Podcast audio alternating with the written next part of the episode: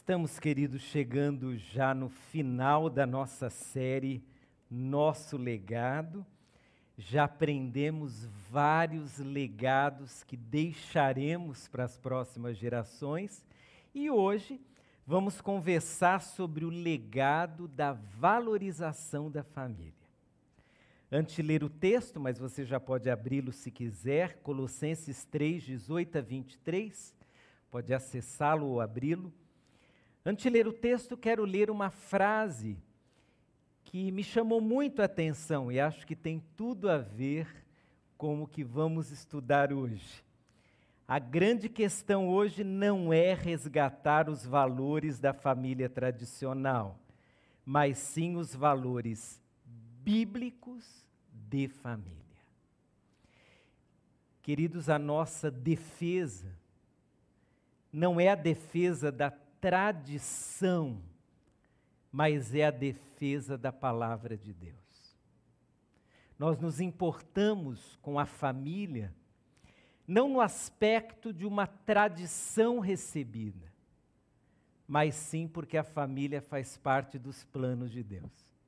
É por isso, então, que a grande questão hoje não é exatamente falar sobre a família tradicional mas é falar sobre o que Deus pensa a respeito de família. E hoje quero convidar você a olhar para esse trecho de Colossenses e extrair dele alguns valores, alguns princípios que devem sim fazer parte do nosso legado. Lembrando a você que legado não é aquilo que nós deixamos para as pessoas, mas é aquilo que nós deixamos nas pessoas. Imagine se os seus amigos, se os seus filhos, se os seus vizinhos aprenderem com você o que é de verdade uma família. Imagine se as pessoas que nos cercam descobrirem como é maravilhoso quando nós vivenciamos os valores da palavra de Deus para a família. Aliás, temos visto nesses últimos domingos que uma transmissão de legado começa através de alguém. No caso da igreja de Colossenses, foi através de Epáfras. Talvez na sua casa, tudo vai começar com você. Talvez na sua empresa, tudo vai começar com você. Talvez lá na sua sala de aula, tudo começará com você. Então, que Deus nos faça epáfras, homens e mulheres que transmitem o legado da vontade de Deus expresso nas Escrituras. Vamos ao texto agora então. Colossenses 3, 18 a 23 diz assim a palavra do Senhor: Esposas, Sujeite-se cada uma a seu marido, como é próprio a quem está no Senhor. Maridos, ame cada um a sua esposa e nunca trate com aspereza. Filhos, obedeçam sempre a seus pais, pois isso agrada ao Senhor. Pais, não irritem seus filhos, para que eles não desanimem. Escravos, em tudo obedeçam a seus senhores terrenos. Procurem agradá-los sempre, não apenas quando eles estiverem observando. Sirvam-nos com sinceridade, por causa de seu temor ao Senhor. Em tudo o que fizerem, trabalhem de bom ânimo, como se fosse para o Senhor e não para os homens. Antes de retirar os valores, alguns lembretes iniciais bem importantes, não necessariamente sobre esse texto, mas sim sobre uma leitura da palavra de Deus acerca da família. A primeira coisa que é preciso lembrar é que quando a gente estuda um trecho que traz recomendações como esse, a gente não pode pegar apenas uma recomendação e esquecer das demais. A palavra de Deus, quando traz um conjunto, é porque para dar certo, cada um precisa fazer a sua parte. É o caso desse texto. Não adianta eu exigir do outro membro da família algo que está na Bíblia, se eu mesmo não faço a minha parte, que também está na Bíblia. De vez em quando nós vemos até discussões familiares em torno de trechos como esse, em que alguém acusa, você não faz a sua parte, mas ele também não está fazendo a dele. Então, o primeiro lembrete é que cada um deve fazer a sua parte e não exigir do outro apenas que o outro faça dele. Segundo lembrete inicial, é que você percebeu que nos dois últimos versos aparece aí um, um ser estranho à família, que são os servos. E alguém há até que, lendo o texto, pergunte por que, que o servo está ali logo depois dos filhos, dos pais. Os servos na época do Novo Testamento, faziam parte da casa. Aliás, durante o Império Romano, haviam mais escravos, que a palavra aqui, que nós traduzimos por servo, é dulo, escravo, haviam mais escravos que homens livres. Numa casa, você tem a família, mas você também tem os escravos. E eu imagino que quando os escravos são colocados aqui, é porque os escravos estavam na mesma condição daquilo que hoje nós chamamos de agregados.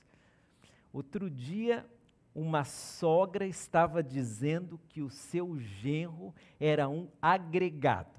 Eu não sei se era ali de uma conotação negativa, mas o que é o agregado? É aquele que está junto, é aquele que já faz parte.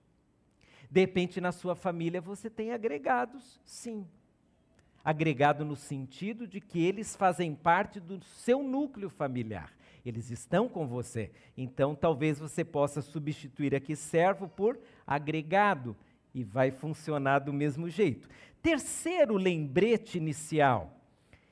Esse não é o único texto da Bíblia que fala sobre família você tem vários trechos da palavra de Deus que falam sobre família. Então, esse trecho não esgota tudo que a Bíblia diz sobre família. Você tem até na Bíblia famílias que servem ou de bom ou de mau exemplo. Então, dito tudo isso, vamos agora ao texto. E se você já leu o Novo Testamento, você lembrou de um outro livro da Bíblia que traz um trecho praticamente igual a esse. É o livro de Efésios, também escrito por Paulo. A diferença da narrativa lá de Efésios e essa de Colossenses é que lá em Efésios Paulo fala mais das motivações para cada um fazer o que está descrito aqui. Então são trechos tão parecidos que em alguns momentos eu vou trazer também o texto lá de Efésios para nossa meditação.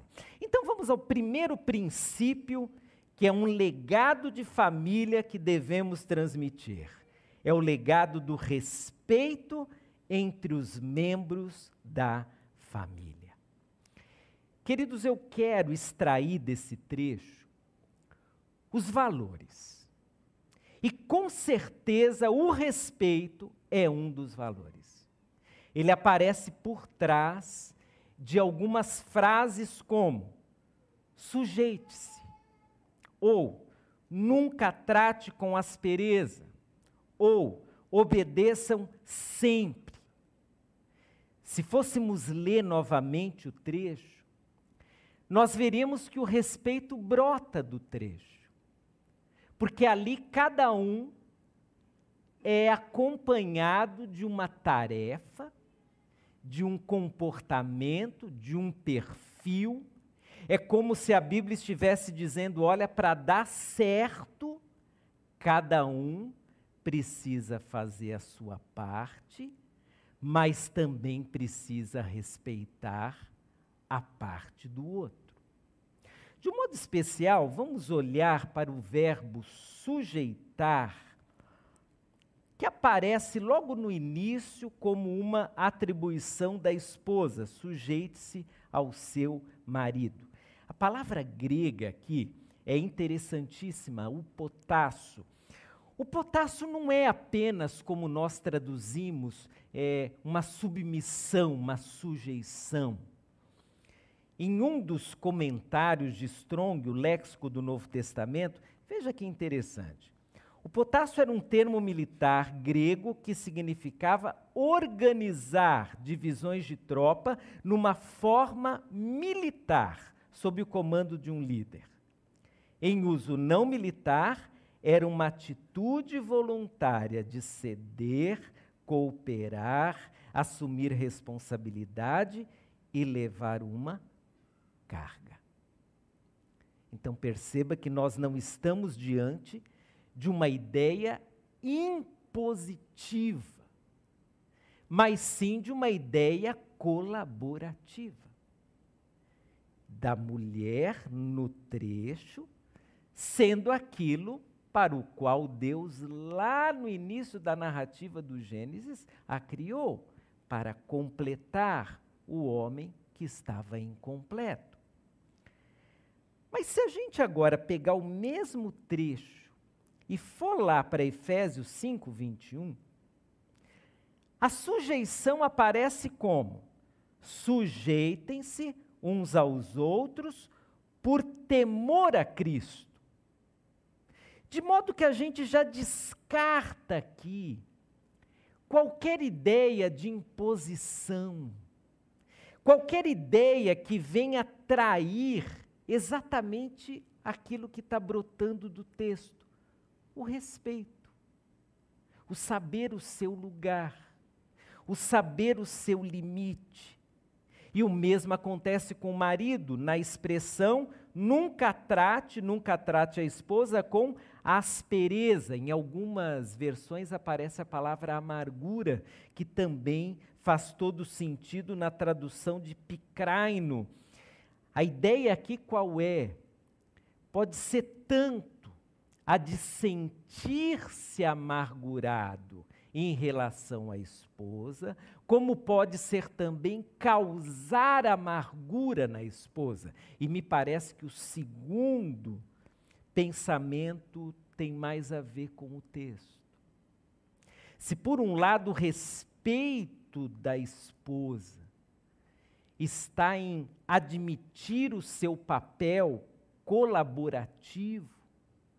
Por outro lado, o respeito do marido está no tipo de tratamento e não causar amargura e não ser esse peso emocional para aquela a quem Deus lhe deu o respeito. Mas também o respeito aparece no relacionamento entre pais e filhos, na expressão obedecer sempre. A palavra grega aqui é o pacaô. O pacaô é o trabalho que o porteiro faz. Quando alguém bate na porta, na época não tinha porteiro eletrônico nem nada, bateu na porta, o porteiro abre. É esse o verbo que aparece aqui. É como se o filho precisasse estar atento ao que os pais dizem, como um bater na porta, e aí o filho atende. Então, no conjunto dessas, dessas expressões, o que a gente percebe? Que o respeito é exatamente a garantia de que eu irei até o limite que Deus me deu dentro da família. A mulher tem o seu como esposa, o homem tem o seu como marido, os pais têm os seus, e a gente vai ver daqui a pouco isso, e os filhos também têm.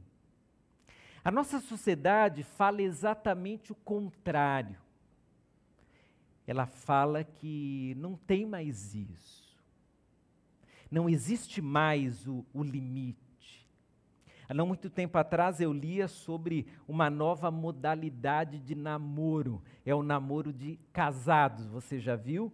O homem ou a mulher que saem do seu ambiente doméstico e quando estão lá no trabalho, eles têm a permissão do cônjuge de namorar outra pessoa.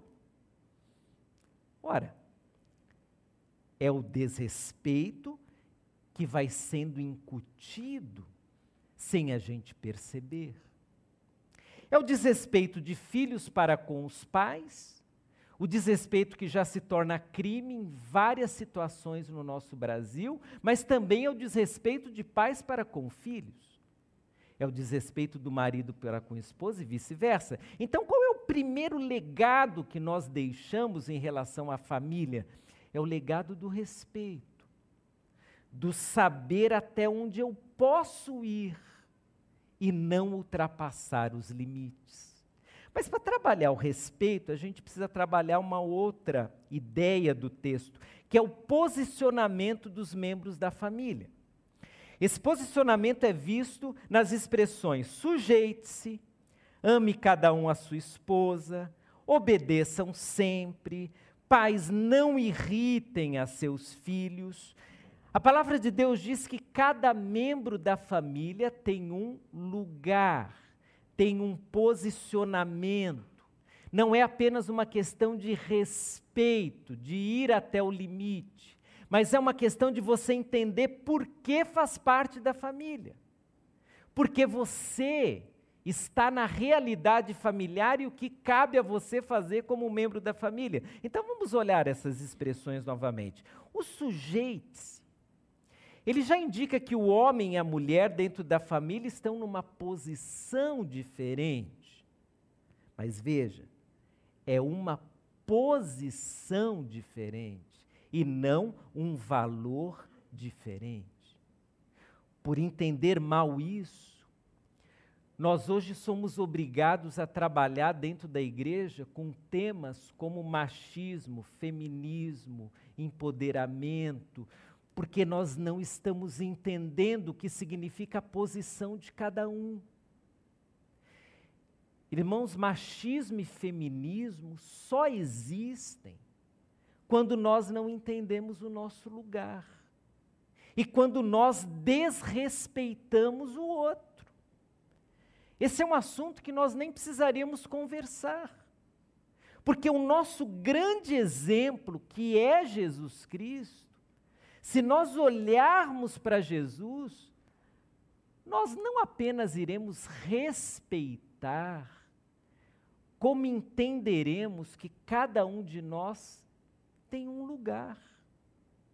E que esse lugar é dado por Deus e nos torna valorosos no lugar onde Deus nos colocou.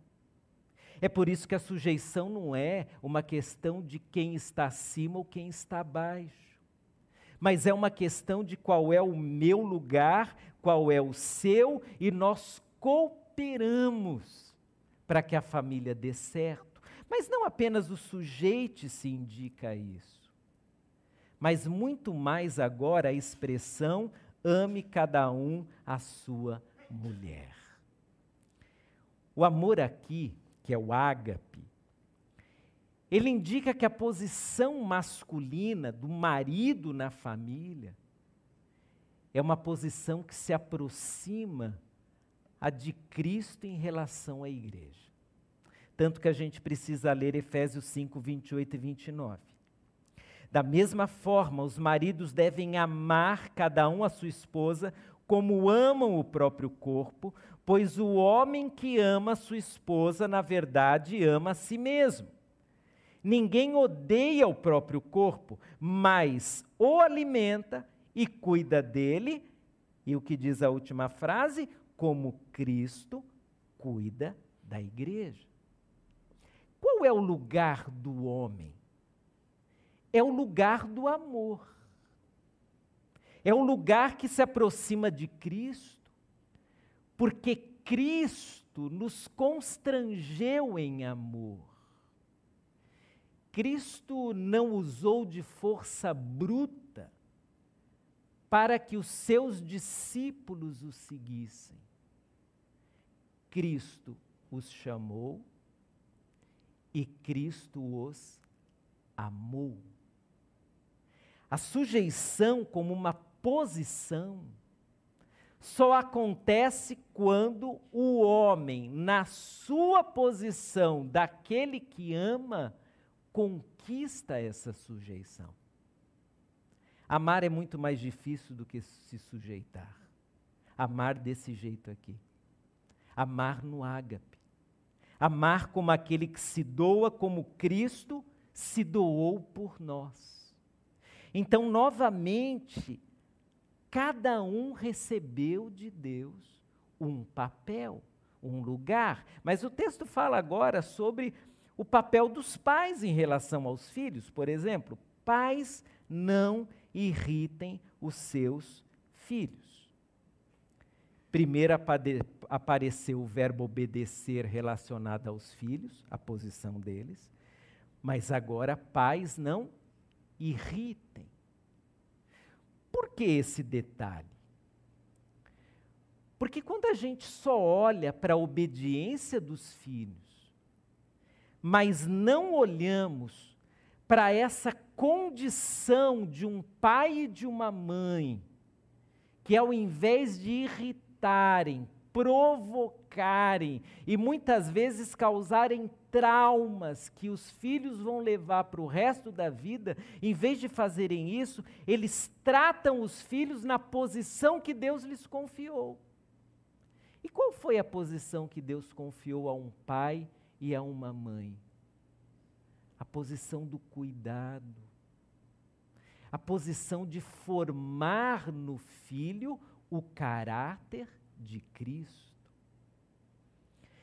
Queridos, há muitos aqui, com certeza, ainda que eu não saiba profundamente a vida de ninguém, mas há muitos aqui que tiveram pais que não apenas irritaram, mas pais que marcaram negativamente a vida dos filhos.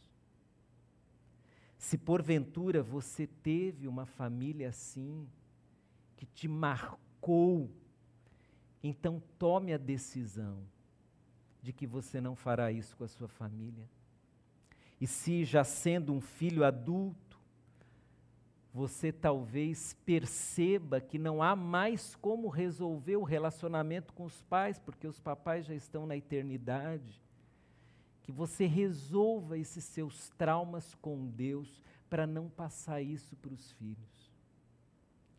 Muitas vezes nós colocamos sobre os ombros dos nossos filhos um peso que eles não precisavam carregar. Mas é verdadeiro dito que diz que se eu não tiro dos meus ombros o peso que me cansa, em algum momento eu vou colocar sobre o ombro do outro esse peso para que de alguma forma eu me sinta aliviado. A nossa posição como pais não é de irritar os nossos filhos. A nossa posição como filhos é da obediência, é do ouvir quando a porta bate. A nossa posição como maridos é a de amar e conquistar em amor a posição da esposa, a sujeição. Então, na família, nós temos o legado do posicionamento cada um desafiado por Deus para fazer bem a sua parte. Mas o texto continua, e agora nós temos um outro valor aqui, que é a compreensão espiritual da família. Olha que interessante, quando são colocadas as atribuições, aparecem duas frases. A primeira, como é próprio a quem está no Senhor. E a segunda, pois isso agrada ao Senhor. Nessas duas frases, o que nós percebemos é que a família não é só um núcleo social, não é só um grupo de pessoas que se reúne. A família tem um caráter espiritual. Eu e você precisamos olhar para a nossa família não só como um grupo de pessoas, mas como um grupo de pessoas que está debaixo do poder da graça, da direção de Deus. Mas olhando agora para o nosso lugar dentro da família, nós temos que lembrar que somos ministros de Deus dentro da nossa casa. É por isso que aparece a expressão, como é próprio a quem está no Senhor. Você não é só um bom marido, não deve ser só um bom marido. Você tem que ser um marido ministro de Deus para a sua esposa. Você não tem que ser apenas uma boa esposa. Você tem que ser um ministro de Deus na vida do seu marido. Pais, não é só pagar o melhor colégio, não é só levar para as viagens, não é só comprar o último celular, mas é ser um ministro de Deus na vida dos filhos. E filhos, não é só aproveitar as benesses recebidas dos pais, e não é só respeitá-los, mas é ser ministro de Deus para com os pais. E o que é um ministro de Deus? É aquele que serve a Deus no lugar onde Deus o colocou. É por isso que aparece a expressão, pois isso agrada ao Senhor. Então, nós não queremos ser membros da família, em primeira instância, apenas para ajudar ou para fazer um papel. Nós somos membros da família, em primeiro lugar, para honrar a Deus, para ser o nome de Deus glorificado através do meu papel como pai, mãe, filho, esposa. Nós podemos sim olhar para a nossa família e considerá-la a nossa primeira igreja. O primeiro rebanho de um homem cristão é a sua própria casa. Ele ministra a esposa, ele ministra aos filhos. Talvez a sua família esteja dividida. Quem sabe você é um cristão, sua esposa não é, ou você, minha irmã, aceitou a Cristo, seu marido é resistente, não quer saber de Jesus, talvez filhos e pais estejam divididos no sentido de que alguns são cristãos e outros não são. Mas se a sua família está dividida, cabe a você, que é um servo de Deus, fazer a sua parte. Cabe a você que conhece a palavra de Deus Cabe a você que tem joelhos e pode dobrá-los e pode orar pela sua família. Cabe a você, meu irmão, que tem a palavra de Deus e pode ir até ela e ver, eu preciso ser mais parecido com Jesus.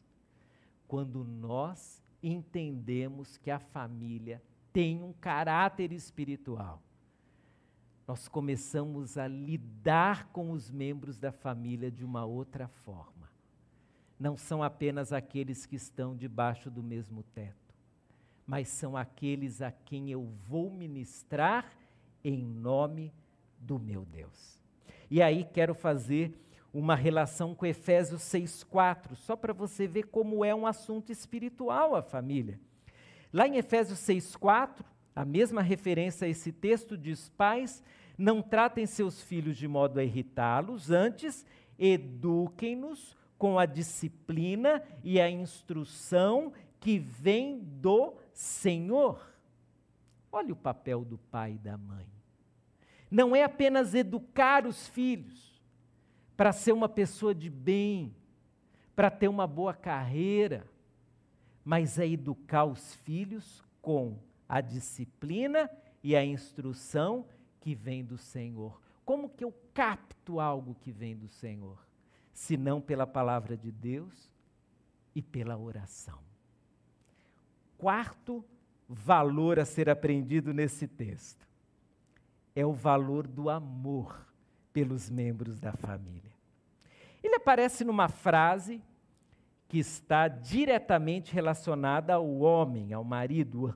Ame cada um a sua esposa. É um destaque para o marido, porque não é para a mulher Talvez porque para a mulher seja mais natural amar, talvez, não sei.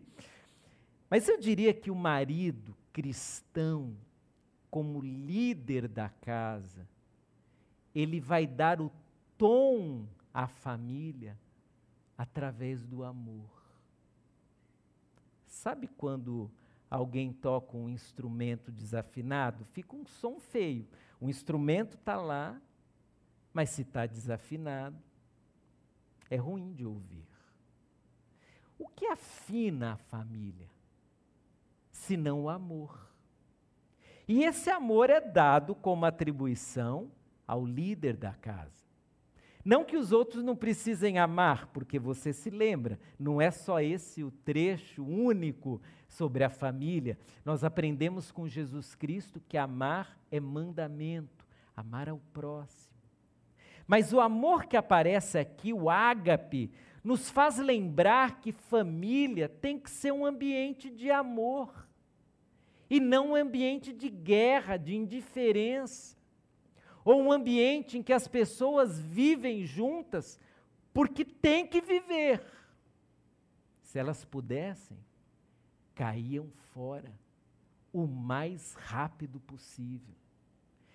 Nesse tom, nesse ajuste que o amor dá, nós conseguimos entender que, de fato, a família é a primeira igreja. Porque, da mesma forma como Cristo nos conquistou em amor, filhos, esposa, marido, são também conquistados em amor. O amor é a linguagem mais poderosa que existe. E não falo exatamente do amor romântico, porque o amor do texto é o amor ágape. É o amor que primeiramente se dá se entrega, sofre, se doa. É o amor que, se for necessário, ele vai acordar mais cedo. Se for necessário, ele vai trabalhar mesmo estando cansado. Se for necessário, por amar, ele vai colocar seus sonhos pessoais em segundo lugar e vai pensar no melhor para a família. Queridos, o tom que o amor traz à família é capaz de mudar os rumos de uma família. Como o ódio também é capaz de mudar os rumos de uma família. Você conhece uma família cujo rumo foi mudado pelo ódio de um filho, pelo ódio de um marido? Eu conheço várias, eu acho que você conhece. Uma pessoa, pelo ódio, pela amargura, ela dá um tom diferente à casa, enquanto o amor deveria ser esse tom. O amor como de Jesus. O amor que nos conquistou, nos constrangeu na imagem que o apóstolo Paulo nos coloca. Sobre o amor, eu escolhi um texto do comentário Esperança, muito interessante, só para lembrar por que a ênfase do amor ao homem, ao marido. Ao marido não é dito, assuma uma posição de superioridade, exerça sua prerrogativa, nada disso. Os idiomas latinos expressam com muita precisão: somente um autor possui autoridade, alguém capaz de criar, de dar, Enquanto a mulher anda pelo caminho de Jesus na subordinação voluntária, o marido anda por ele ao amar. Nessa palavra ao marido, o Senhor não é citado, mas se encontra no centro dela, através do termo ágape, que é a tradução do texto, amor. Esse termo sempre se refere ao amor claro e dadivoso, oriundo de Deus, não excluindo a efeição natural, mas que por sua essência é algo completamente diferente. E aí vou para o final da narrativa. Para cumprir corretamente a tarefa de liderança no matrimônio e no lar, são necessárias justamente também bondade, humildade, mansidão. Amai a esposa é uma formulação curta, cujo conteúdo, porém, representa toda a riqueza do matrimônio confiada à responsabilidade do marido. O amor romântico é o amor da poesia. E é bom que ele exista. Mas o amor ágape é o amor daquele que está disposto a sacrificar-se pelo outro. E ainda que inicialmente seja o amor à esposa, é esse amor também que conquistará filhos, que conquistará maridos e que dará um ambiente propício para que o nome de Deus seja exaltado. O que podemos concluir de tudo isso? Quatro princípios aprendemos. Então, primeiro, princípio do respeito. Há um limite. Eu posso ir até determinado limite. Porque se eu passar desse limite, eu vou ofender, eu vou machucar, eu vou talvez destruir alguém. Então, cada um de nós precisa entender qual é o seu limite. O respeito garante os limites. Segundo valor é o posicionamento. Cada um dentro da família vai contribuir de uma forma. Foi Deus que fez isso. A esposa de uma forma, o marido, os filhos, os pais, e quando todo mundo entende, o meu papel é esse, o meu lugar é esse, então a família trabalha de uma forma abençoadora. Cada um é uma bênção na vida do outro. Espiritualidade. Cada membro da família é um ministro de Deus. A família não é só um grupo de pessoas. A família é um grupo de pessoas que servem umas às outras porque são ministros de Deus. A família é a nossa primeira igreja. E por último, o amor, que cria esse ambiente favorável para que respeito, posicionamento e espiritualidade fluam e a família seja uma bênção. Encerro citando Gálatas 3, 27 a 28 porque quando há esse respeito, posicionamento, espiritualidade e amor, é sinal que nós estamos unidos. Como diz esse último texto: todos que foram unidos com Cristo no batismo se revestiram de Cristo. Não há mais judeu nem gentil, escravo nem livre, homem nem mulher, pois todos vocês são um em Cristo. A gente fala muito isso em relação à igreja, mas vale para a família. Nada de disputa entre homem, mulher, mais velho, criança, nada disso. Todos nós somos um em Cristo. Cada um com seu valor, cada um no seu lugar, e Deus abençoando a família do modo como ele mesmo planejou. Quero que você feche seus olhos, nós teremos um momento de oração. Você vai orar. Vai orar pela sua família. Vai orar por você, primeiramente, como um membro da família. Eu não sei como está a sua família. Eu não sei se na sua família está acontecendo assim um momento de desrespeito entre pais, filhos, marido, mulher. Não sei se você está posicionado. Meu papel é esse. Eu, eu vou honrar a Deus fazendo o meu melhor. Eu não sei se você tem colocado a sua família como esse grupo espiritual, não é só um grupo de pessoas, mas são pessoas que estão diante de Deus.